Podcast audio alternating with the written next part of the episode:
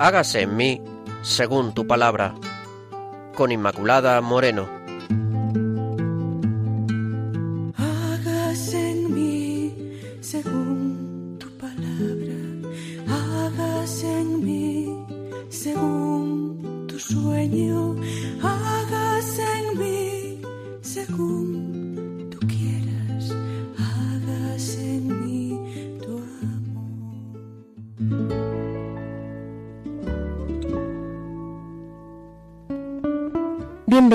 Queridos oyentes de Radio María, al programa Hagas en mí según tu palabra. Les agradecemos su atención y les recuerdo los que formamos parte de este programa. Pilar Álvarez. Hola Pilar. ¿Qué tal? Tenemos también al padre Carlos Rey Estremera, sacerdote salesiano que nos acompaña desde Burgos y quien les habla, Inmaculada Moreno.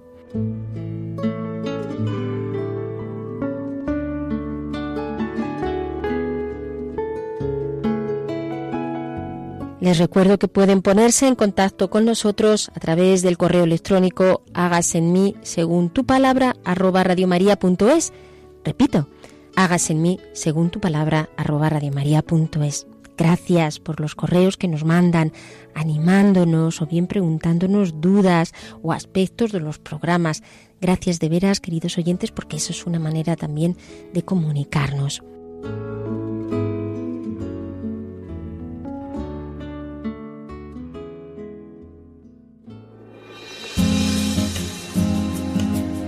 Claves para leer la Biblia.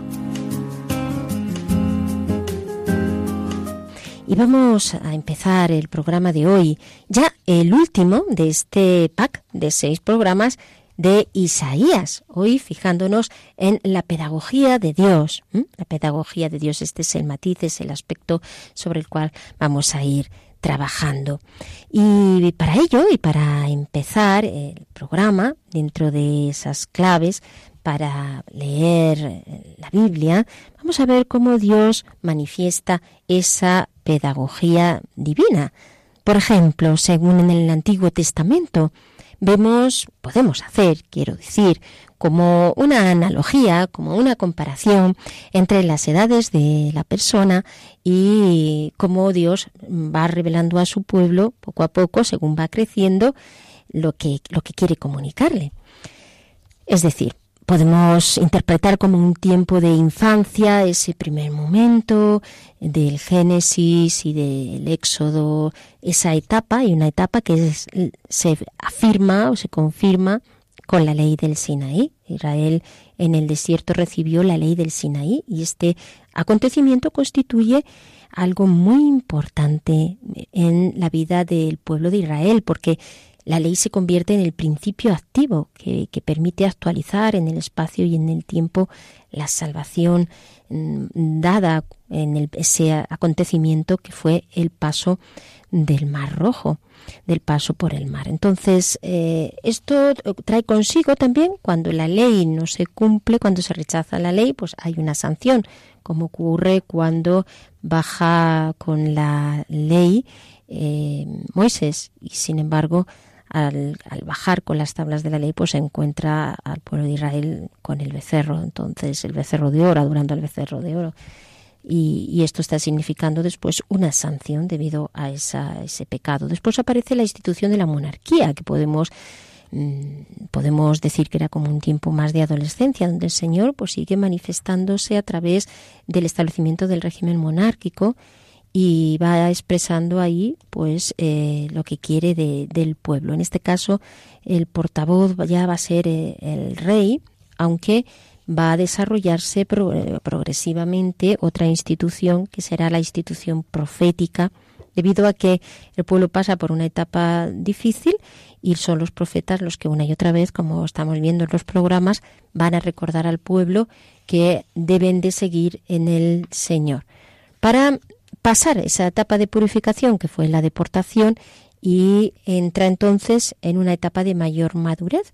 Y el Señor les va dejando mm, lo sustancial de cómo es que es, son los libros sapienciales, la primacía de la razón, una sabiduría que se distingue de, de, de otras maneras de expresión porque prima más la, la reflexión y esa sabiduría que establece también un, diálogo y establece ese, conocimiento de, de, quién es, de quién es el Señor. En fin, en todo caso, una misma convicción atraviesa toda la Biblia. Dios se ha escogido un pueblo para tratarlo como hijo, para hacerlo adulto y libre y para expresar el amor que le tiene. Pero esta madurez total, claro, es en la plenitud de los tiempos con el, el, nuevo, el Nuevo Testamento.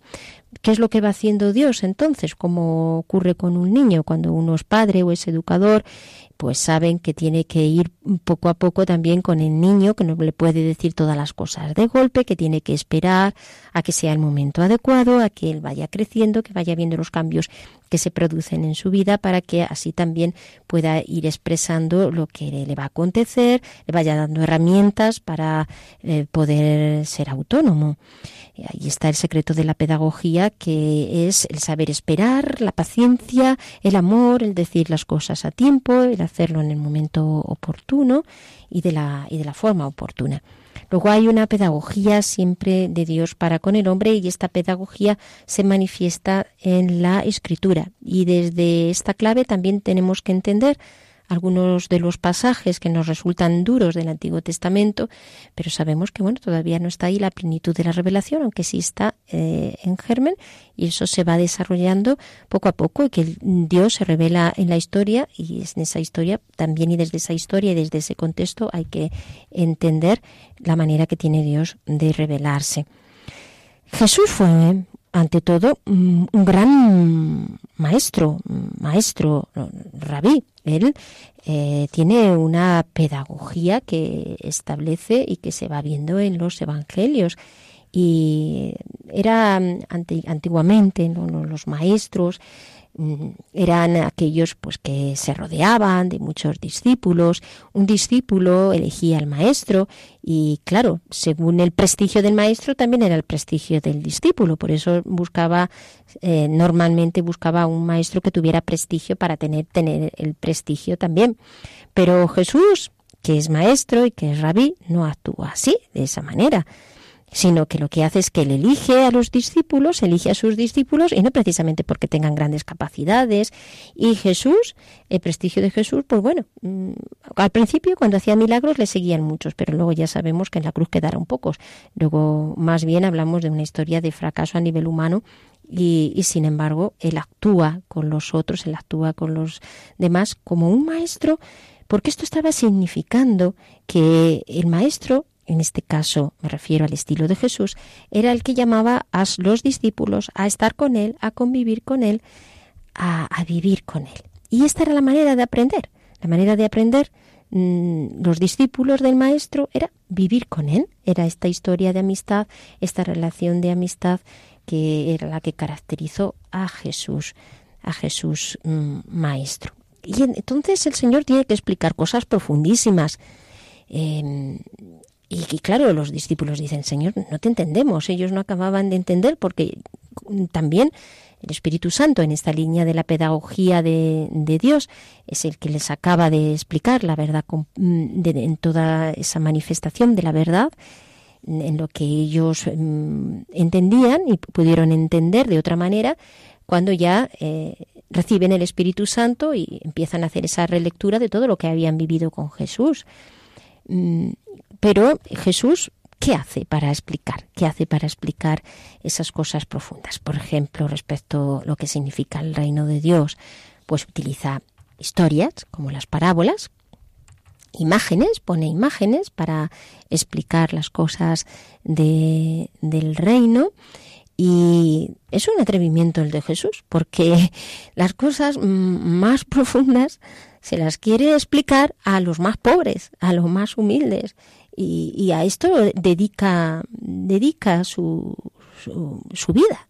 ¿A, quién, ¿A quién habla Jesús? ¿A quién habla Jesús? Pues es verdad que tiene esas diatribas con los del Sanedrín y con los judíos que tenían prestigio como maestros, pero él en realidad en esas diatribas se le, le vienen dadas porque le critican, entonces se acercan, le ponen trampas, le preguntan, pero él va a los pobres y a los humildes, especialmente a explicar y enseñarles el reino.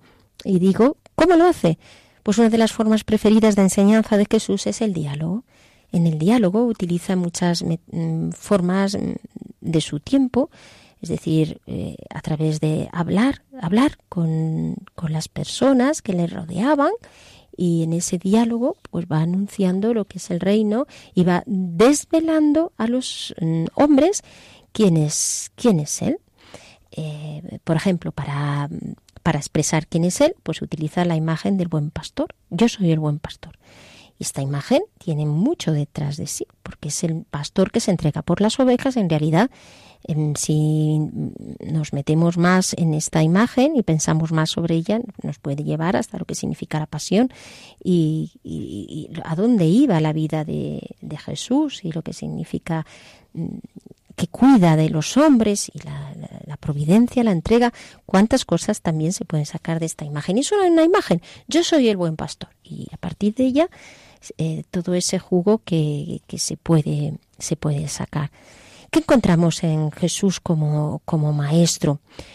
Vocación, mm, vocación, porque mm, es una llamada fuerte, la llamada eh, que, que como hijo de Dios tiene a la entrega total de su persona y a, enseñar, a enseñar, lleno de esas cualidades como verdadero Dios y como verdadero hombre, y con ese espíritu de liderazgo, esa forma que él tiene de expresar, eh, de ser líder, que es la de entregarse, la de servir, eh, la de mm, ser primero, pero primero no en, privilegios, sino primero eh, en ser pobre, en, sencillez, en amor, en los valores de, del, del reino. Y este es el estilo que tiene nuestro, nuestro Señor Jesús a la hora de mm, eh, llevar eh, el Evangelio. Mm, sin títulos, porque no tenía títulos de papel, le daban títulos a él como rabí, maestro, salvador, señor, que se los dará después la comunidad cristiana para expresar eh, quién es, es Jesús. Pero él, a fin y al cabo, tampoco tenía títulos, un humilde carpintero que eh, habla del el reino y que revela, ya digo, quién es, quién es Él. Es una pedagogía, la de Jesús, diferenciadora y personalizada. Una enseñanza que estaba dirigida al pueblo, a los discípulos, a todas las personas que querían eh, escucharle. Mm, no cerraba las puertas a nadie, ni a pecadores, ni a enfermos, ni a publicanos, ni a mujeres, que en esos momentos, como ya sabemos, pues estaban en una situación, viviendo por una situación de discriminación. Mm, utiliza en algunos casos la manera más formal a través de los discursos de expresarse, pero otras veces lo hace de forma informal, con las parábolas, las preguntas, las metáforas, las ironías, historias, exageraciones, oraciones, eh, símbolos, preguntas, repeticiones, que eso también lo hace pues, en esta pedagogía que, hace que, te quedes con lo más importante, repetición de frases importantes, ejemplos, mm, proyectos, una diversidad hay muy grande en la forma que tenía Jesús de enseñar. ¿Y por qué calaban tanto sus palabras? ¿Por qué calaban, calaban tanto sus palabras? Bueno, porque las decía con autoridad, las decía desde el amor, las decía desde la verdad, las decía desde la vida, porque ¿qué, palabras eh, son las que calan en los hombres? Las que, mm, por muy bonitas que sean, mm, suenan a hueco, muy, están muy bien armadas, pero sí, pero ¿a, qué suena eso? No, no tienen como, están como vacías de, de contenido. No, no, se necesitan que estén, estén llenas de, de vida. Y Jesús, que es la vida, hablaba, no podía ser de otra, de otra manera, con palabras de vida. No se trata, por lo tanto, de muchos conocimientos, sino de tener un conocimiento experimental de lo que se enseña.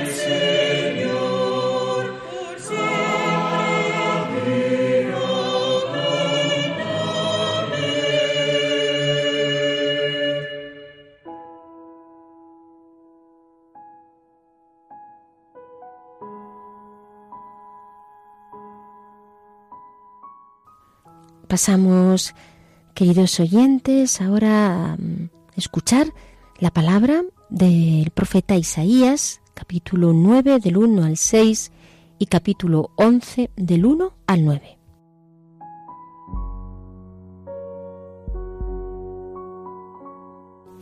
El pueblo que andaba en tinieblas vio una gran luz. Sobre los moradores de una tierra de sombras, la luz ha despuntado has acrecentado su alegría, has agrandado su júbilo.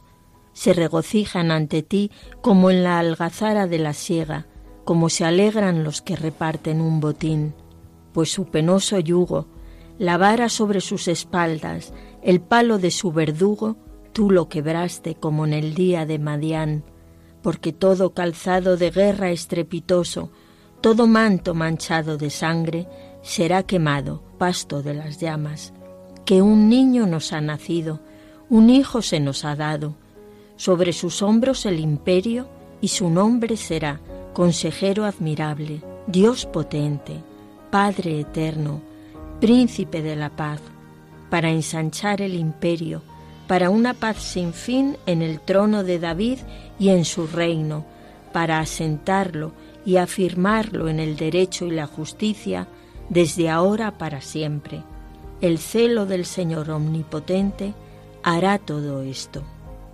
Un brote saldrá del tronco de Jesé, un vástago surgirá de sus raíces. Sobre él reposará el Espíritu del Señor, espíritu de sabiduría y de inteligencia, espíritu de consejo y de fuerza, espíritu de conocimiento y de temor del Señor. En el temor del Señor se inspirará no juzgará por lo que sus ojos vean, ni fallará por lo que oigan sus oídos. Juzgará con justicia a los débiles y con rectitud a los pobres del país. Al tirano herirá con la vara de su boca, matará al criminal con el soplo de sus labios.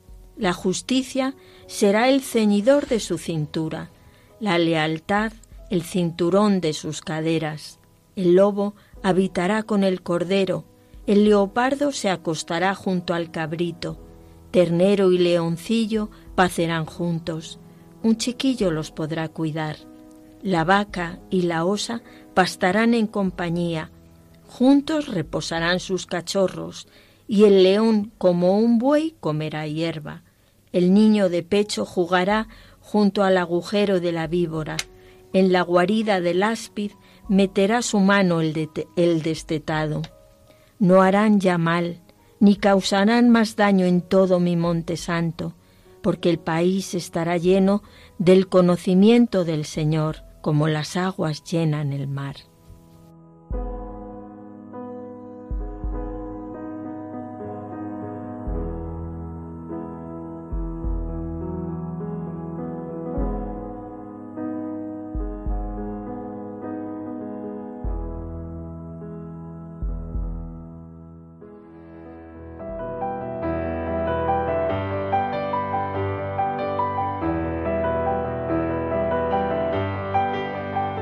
Dios al encuentro del hombre.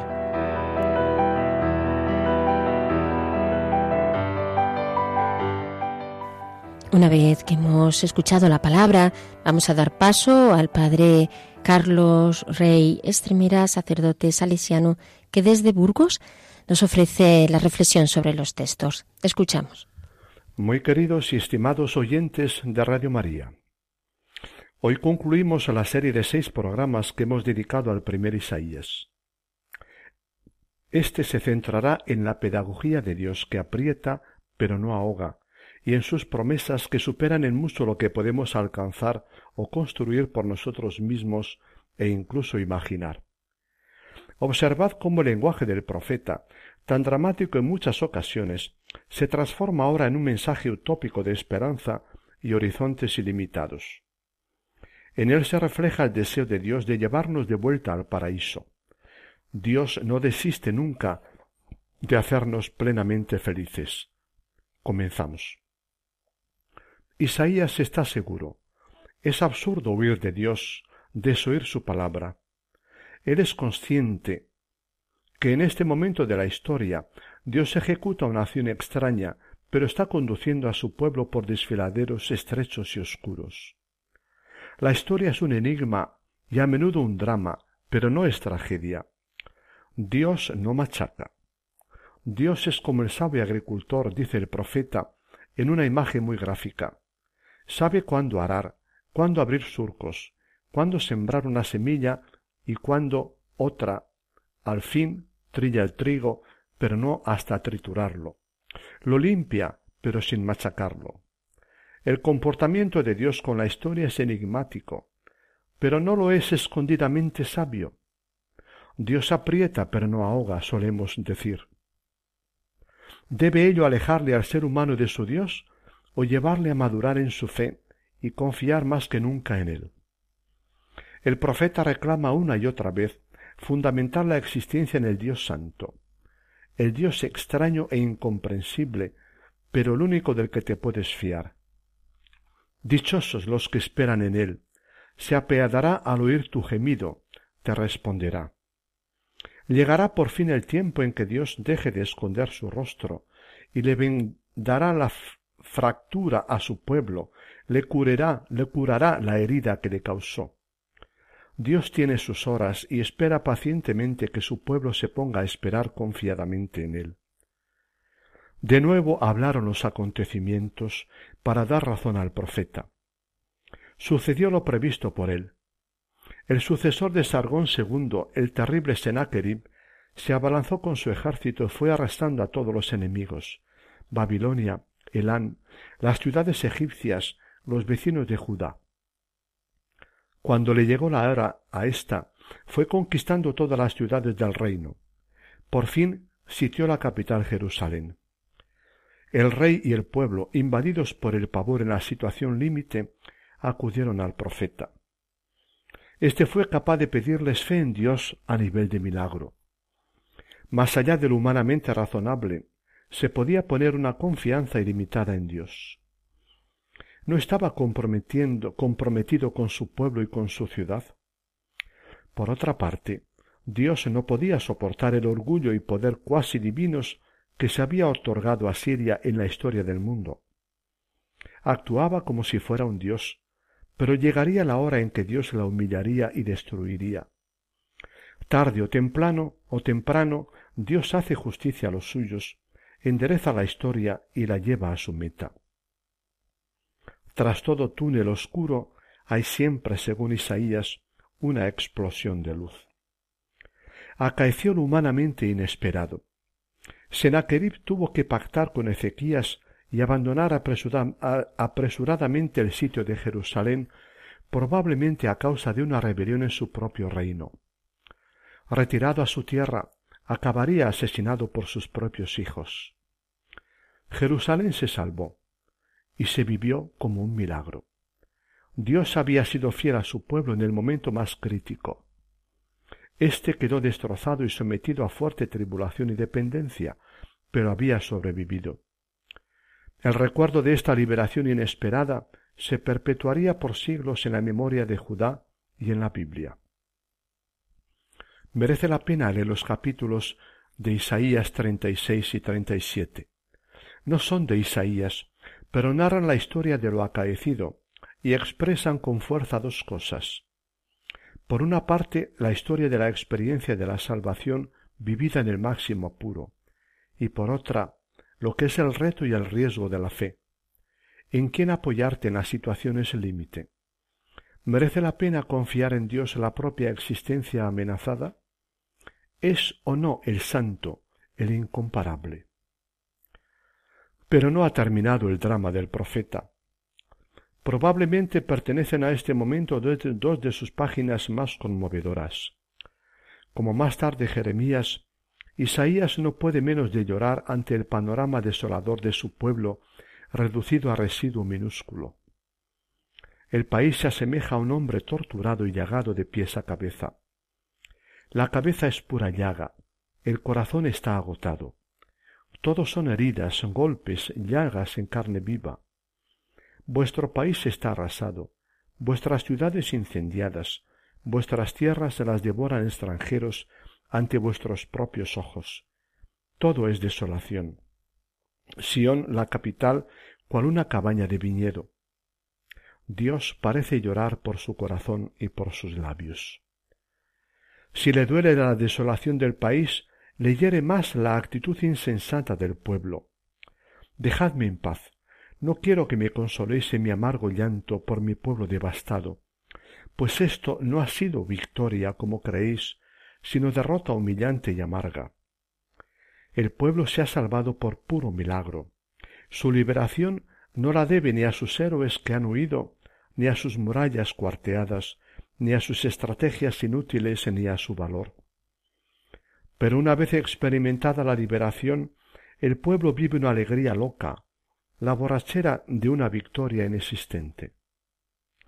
En lugar de ver la mano de Dios en su liberación y agradecérsela, el pueblo se entrega locamente a banquetear. Comamos y bebamos, que mañana moriremos. El profeta, y no es la única vez, gime desconsolado. ¿Acabó así Isaías su existencia profética? No sabemos más de este gran profeta. Según una leyenda judía posterior de poca garantía histórica, habría acabado aserrado por el siguiente rey Manasés. Le había tocado una ardua tarea ofrecer y pedir, fe y esperanza a todo un pueblo en un tiempo en que Dios guiaba a su pueblo por un túnel oscuro con el agua hasta el cuello. En realidad, Dios estaba conduciendo a su pueblo a nuevos niveles de fe y de autocomprensión como se verá en los siglos posteriores. Al profeta le había pedido poner todo de su parte en esta tarea sobrehumana. Sólo al cabo de los años había comprendido Isaías el alcance de sus palabras, dichas de joven a Dios. Heme aquí, envíame. Y Dios le había enviado a un pueblo de oídos duros. Desde aquel momento no se había pertenecido a sí mismo sino a la tarea de Dios en medio de su pueblo. Como a otros profetas, a Isaías le tocó a su pesar ser profeta crítico y anunciador de desastres. Le tocó ver paisajes de destrucción y desolación, de hambre e incertidumbre, repetidos tantas veces en la historia de los pueblos. Panoramas dolorosos para todo profeta y todo ser humano mínimamente sensible. En medio de ello, Isaías fue sobre todo el mensajero de la esperanza, testigo de un Dios que proyecta futuro nuevo para los seres humanos. En medio de la calamidad presente, es capaz de anunciar tiempos nuevos. Más allá de los aprietos y angustias actuales, Isaías atisba tiempos de paz y prosperidad. Los poderes opresores serán destruidos por Dios.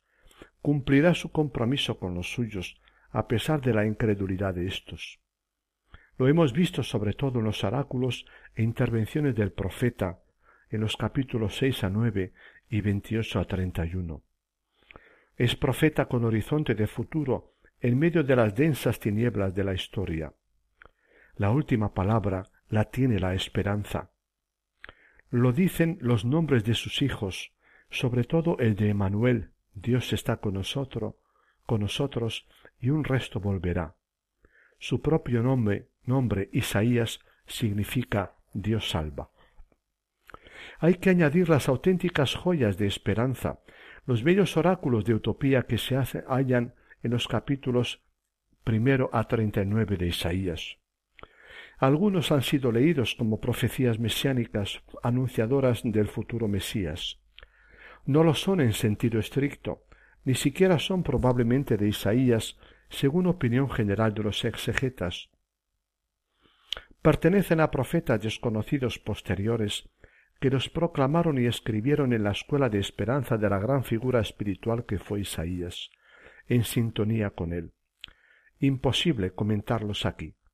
Nos reducimos a presentarlos. Primero, el pueblo que caminaba a oscuras vio una luz intensa.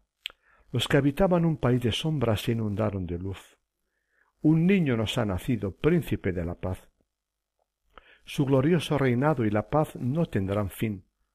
El celo del Señor, su amor incondicional y apasionado por su pueblo, lo realizará.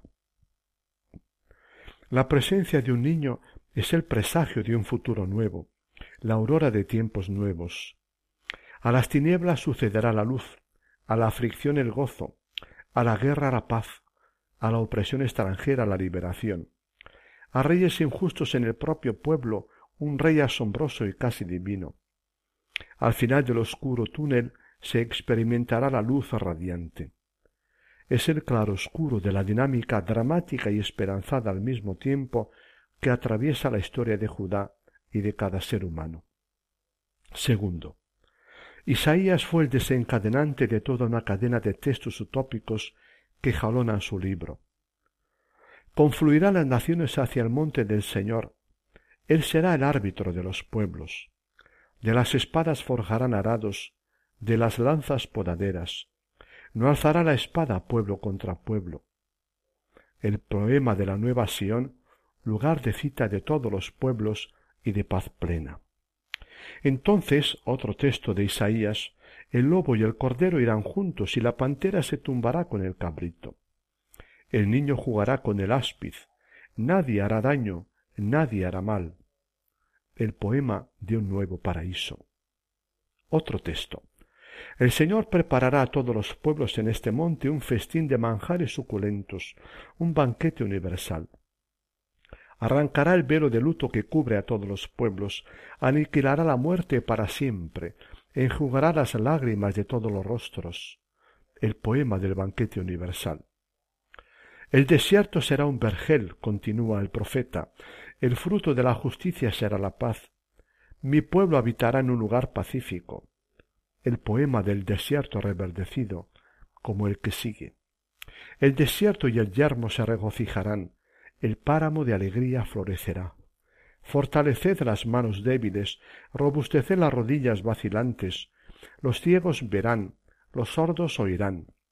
Una de las páginas proféticas más conmoventes en la línea del segundo Isaías. ¿Fantasías de visionario puesto a soñar utopías? ¿O esperanza alimentada por la fe en un Dios fiel a su pueblo y a la historia humana? Dios empuja a sus profetas, tan críticos con su tiempo, a ser hombres capaces de esperar y anunciar lo humanamente imposible. No son dueños, no son sueños que anidan en el fondo del corazón humano, para los profetas representan el proyecto final de Dios respecto a su pueblo y a la humanidad entera. Varios rasgos caracterizan la palabra de esperanza de Isaías y de los profetas anónimos que complementaron su mensaje. 1. Liberaba, por una parte, a Israel Judá, estrujado una y otra vez por una cruel historia de la angustia de su presente haciéndolo capaz de creer en un futuro luminoso, posible gracias a Yahvé, Dios de la historia. 2. Le salvaba por otra de su estrecho y peligroso espíritu nacionalista, educándole a desear un mundo nuevo para todos los pueblos. Sus profetas alimentaban sueños de paz universal. El proyecto de su Dios abarcaba a la humanidad entera. 3. El proyecto de Dios era nada menos que recrear un mundo nuevo, cual un paraíso, donde reine la vida y la paz colmadas, sin muerte ni llanto, sin violencia ni amenaza. 4. Dios recrea constantemente el mundo, reconduce una y otra vez la historia, la de su pueblo y la de la humanidad hacia su meta. Integra incluso lo más cruel y absurdo de la misma, la guerra, la inseguridad en su propio plan. Para Isaías y demás profetas, la historia no es ni un ciclo cerrado que se repite, ni un camino a ninguna parte. La historia es un camino hacia el futuro, no mera sucesión de dramas y sufrimientos absurdos, ni meros ciclos de tiempos mejores y peores. 5. Los profetas ponían a Israel Judá a soñar y anhelar ese mundo nuevo y a trabajar por él. Pero reconocían que era Dios el protagonista oculto que lo llevaría a cabo. Sólo Él podía transformar este mundo de muerte y violencia en la nueva Jerusalén, en los cielos nuevos y la nueva tierra. Contando con un tiempo indefinido, en aquel día y con la libertad de los seres humanos, lo conduciría por caminos inescrutables hacia un estadio de plenitud. Los profetas fueron hombres de esperanza utópica, universal e inquebrantable al mismo tiempo. Ellos particularmente forjaron en el corazón de Israel y Judá la cosmovisión bíblica señalada. Pusieron el germen y el fundamento de la esperanza bíblica de la que se alimentará el pueblo de Israel, y más tarde el vidente Daniel, Jesús de Nazaret, el vidente del Apocalipsis. Desde entonces alimentan la esperanza de millones de creyentes mientras caminan por tierra de penumbra. Ellos partían de un presupuesto clave. ¿Cuánto no se puede esperar de un Dios puesto a amar y a comunicar vida al ser humano? Dios conduce al ser humano a más y hacia adelante, hacia niveles superiores de vida y hacia un futuro colmante. Concluimos aquí, queridos amigos radioyentes, nuestra serie de programas sobre el primer Isaías que comprende los treinta y nueve primeros capítulos del extenso libro de Isaías. ¿Qué os ha parecido? ¿Os ha sido útil para vuestra vida cristiana? Daos cuenta como la Biblia nos muestra una y otra vez que Dios se hace siempre presente en la historia, incluso en los momentos más dramáticos, de modo que la esperanza no desaparece nunca del horizonte bíblico. Es así porque Dios es el único Señor de la historia y mucho más fuerte y poderoso que el mal, el pecado y la muerte. Concluyamos, pues, esta serie de programas con un acto de fe en nuestro Dios, fundamento último de nuestras vidas. Y ya os anuncio el nombre del próximo personaje bíblico sobre el que hablaremos el profeta Miseas, Miqueas, perdón. Feliz y sosegado fin de semana. Hasta nuestro próximo programa. Un abrazo. Muchas gracias, Padre Carlos, por el trabajo que realiza con este programa. Gracias por esas puntualizaciones que nos viene ofreciendo eh, a lo largo de los programas de Hagas en mí según tu palabra. Y les recuerdo que estamos eh, en el programa sobre teología eh, espiritual bíblica y que pueden establecer contacto entre con nosotros a través de hagas en mí según tu palabra arroba radiomaria.es a través de este correo electrónico a donde ustedes se pueden dirigir.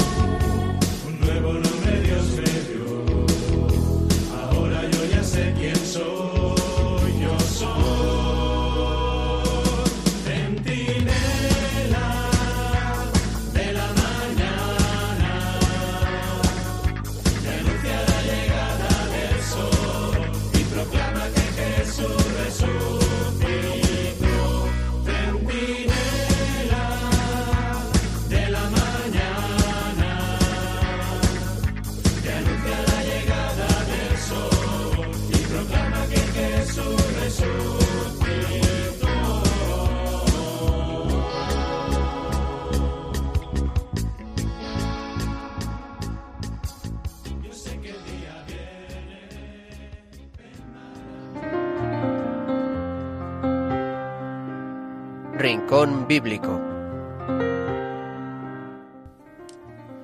Y pasamos ya al rincón bíblico, pues para iluminar con la gracia siempre de Dios estos textos para nuestra vida. Y Pilar que siempre nos acompaña con esta, este entendimiento que el Señor siempre la, la suele dar para, para escrutar los textos. Mm, Pilar, cuéntanos cómo, cómo te ha llevado hoy el Señor, por dónde te ha llevado. Eh, por caminos de luz seguro. Bueno, sí, es él desde luego.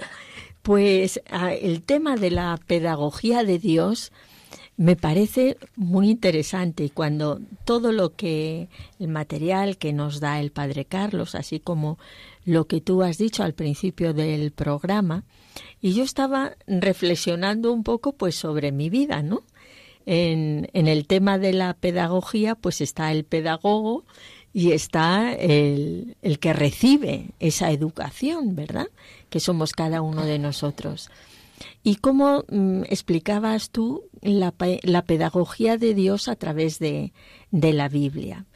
Y yo pensaba en, en, mi vida que porque esta pedagogía de Dios no, no ha sido solo sobre la humanidad en general, eh, en abstracto podríamos decir, sino sobre cada uno de nosotros. De tal manera que mm, al principio, a lo mejor cuando eres muy joven, pues no te das cuenta, ¿no?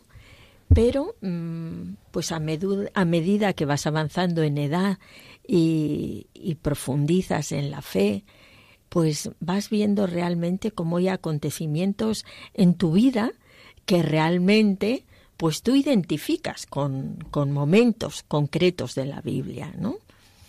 dónde estabas tú, quién era tu faraón, cuál ha sido tu mar rojo, y, y como que lo tienes clarísimo, ¿verdad? Y cómo vas por ahí avanzando.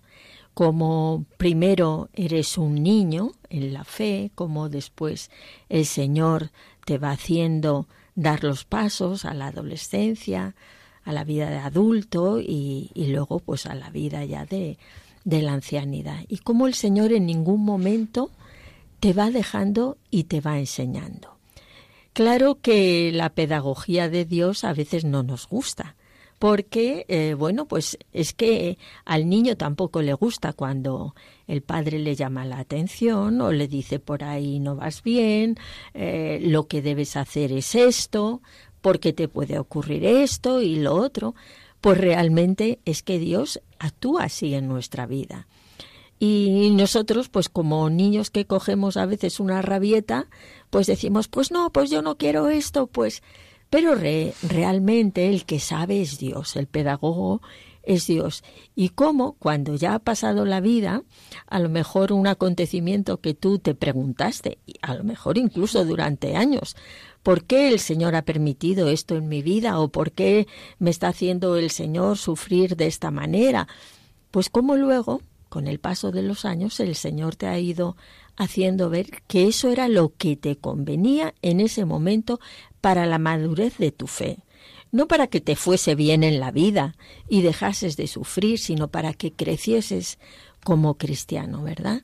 La pedagogía de Dios pues realmente a veces escuece. ¿eh? Y cuando llegamos ya al, Nuevo Testamento y vemos la pedagogía de Jesús, pues lo vemos eh, exactamente igual, como Jesús se acerca a nosotros, como nos va enseñando, como en un momento te da una palabra que te hace eh, pararte, ¿verdad?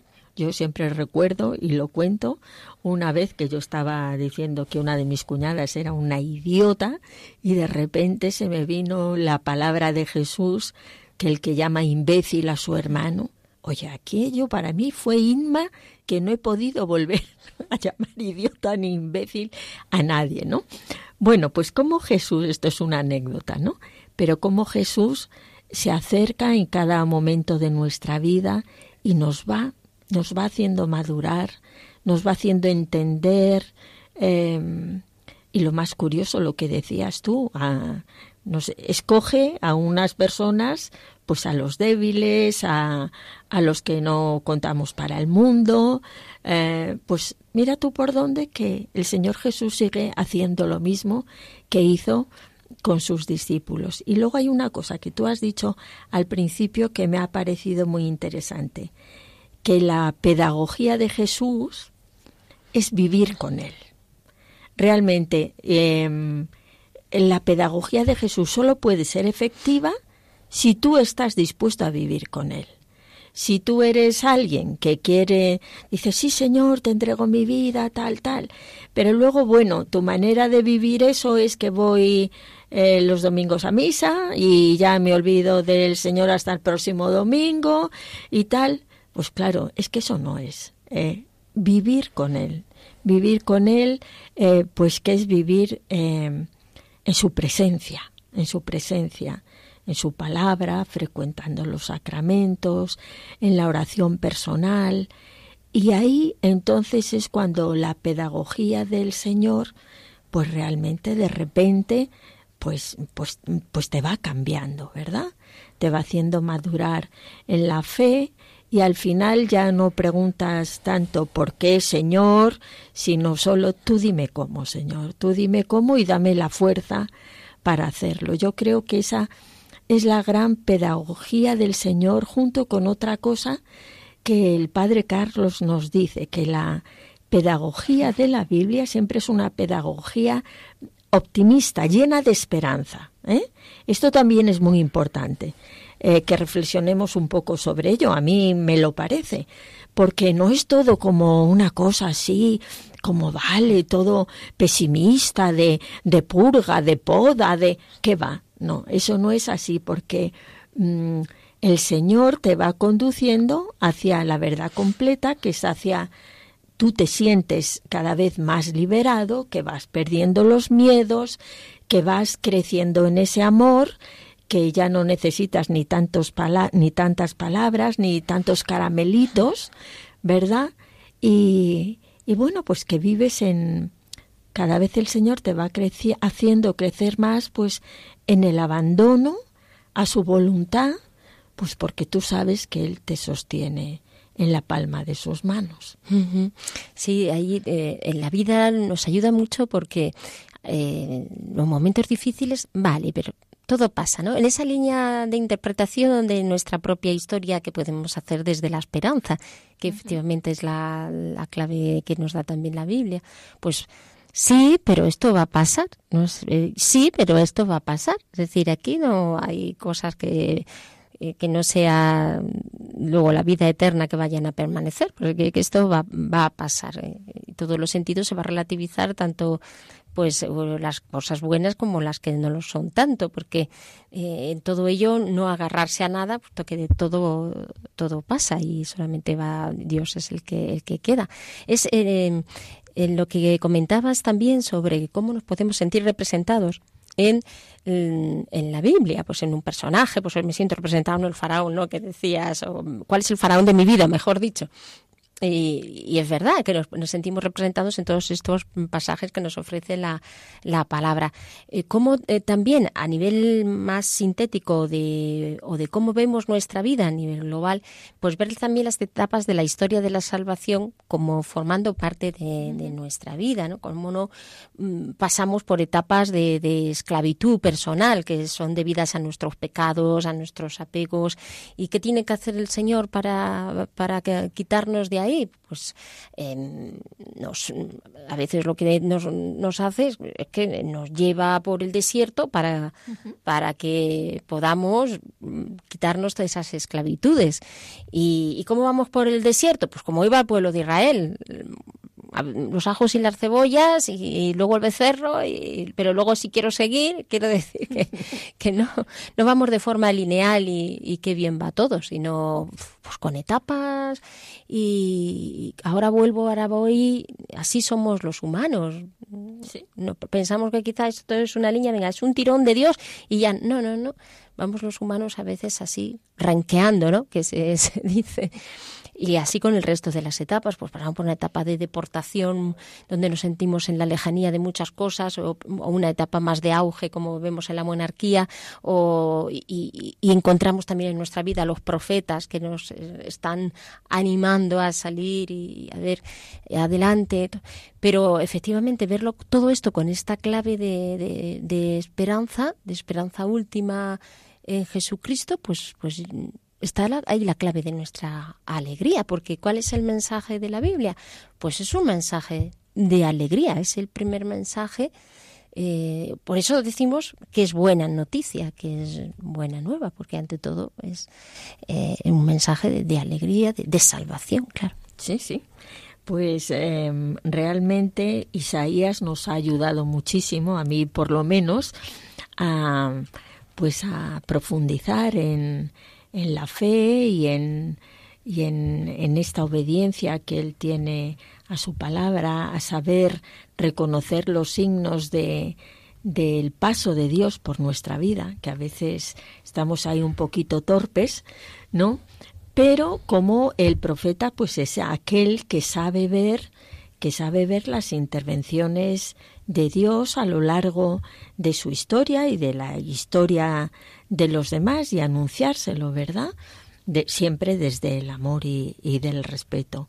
Em, a mí desde luego me ha ayudado muchísimo Isaías y este, este último programa, el último texto de hoy donde el espíritu el espíritu de Dios mm, reposa sobre sobre este este brote, ¿verdad?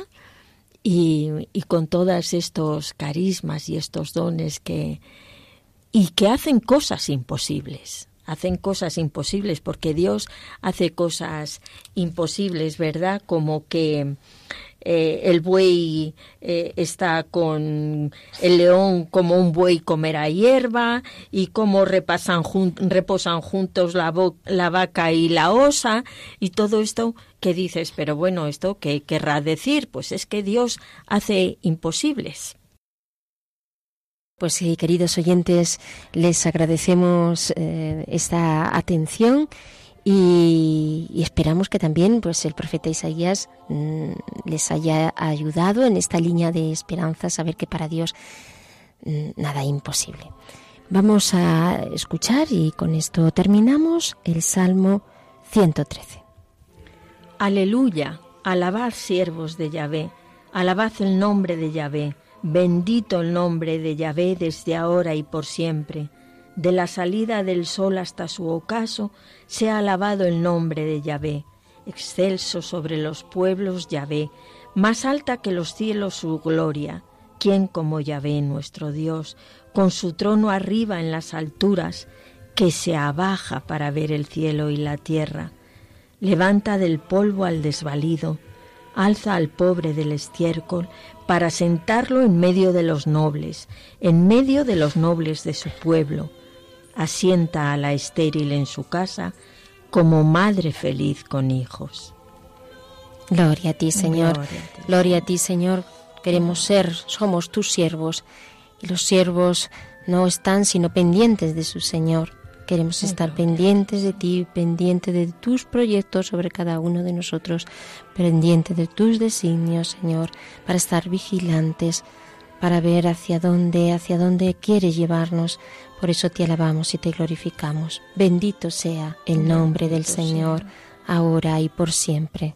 Bendito sea, Señor, que tienes tu trono en lo alto de los cielos, pero también lo tienes en el trono de nuestra miseria, Señor, porque tú te abajas desde lo más alto, desde tu cielo, para venir a socorrernos, para sacarnos de nuestras esclavitudes, para sacarnos del cieno profundo donde a veces nos hemos metido, Señor. ¿Cómo no alabarte y no bendecirte, Señor, cuando cuentas con mi miseria, Señor, para cambiar, para hacer cosas grandes, Señor?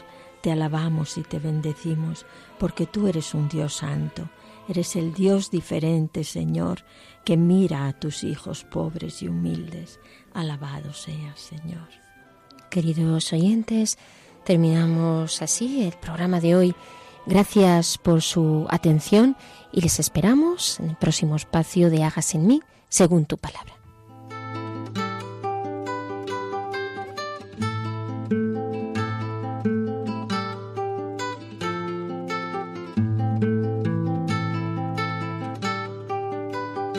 Han escuchado Hágase en mí según tu palabra, con Inmaculada Moreno.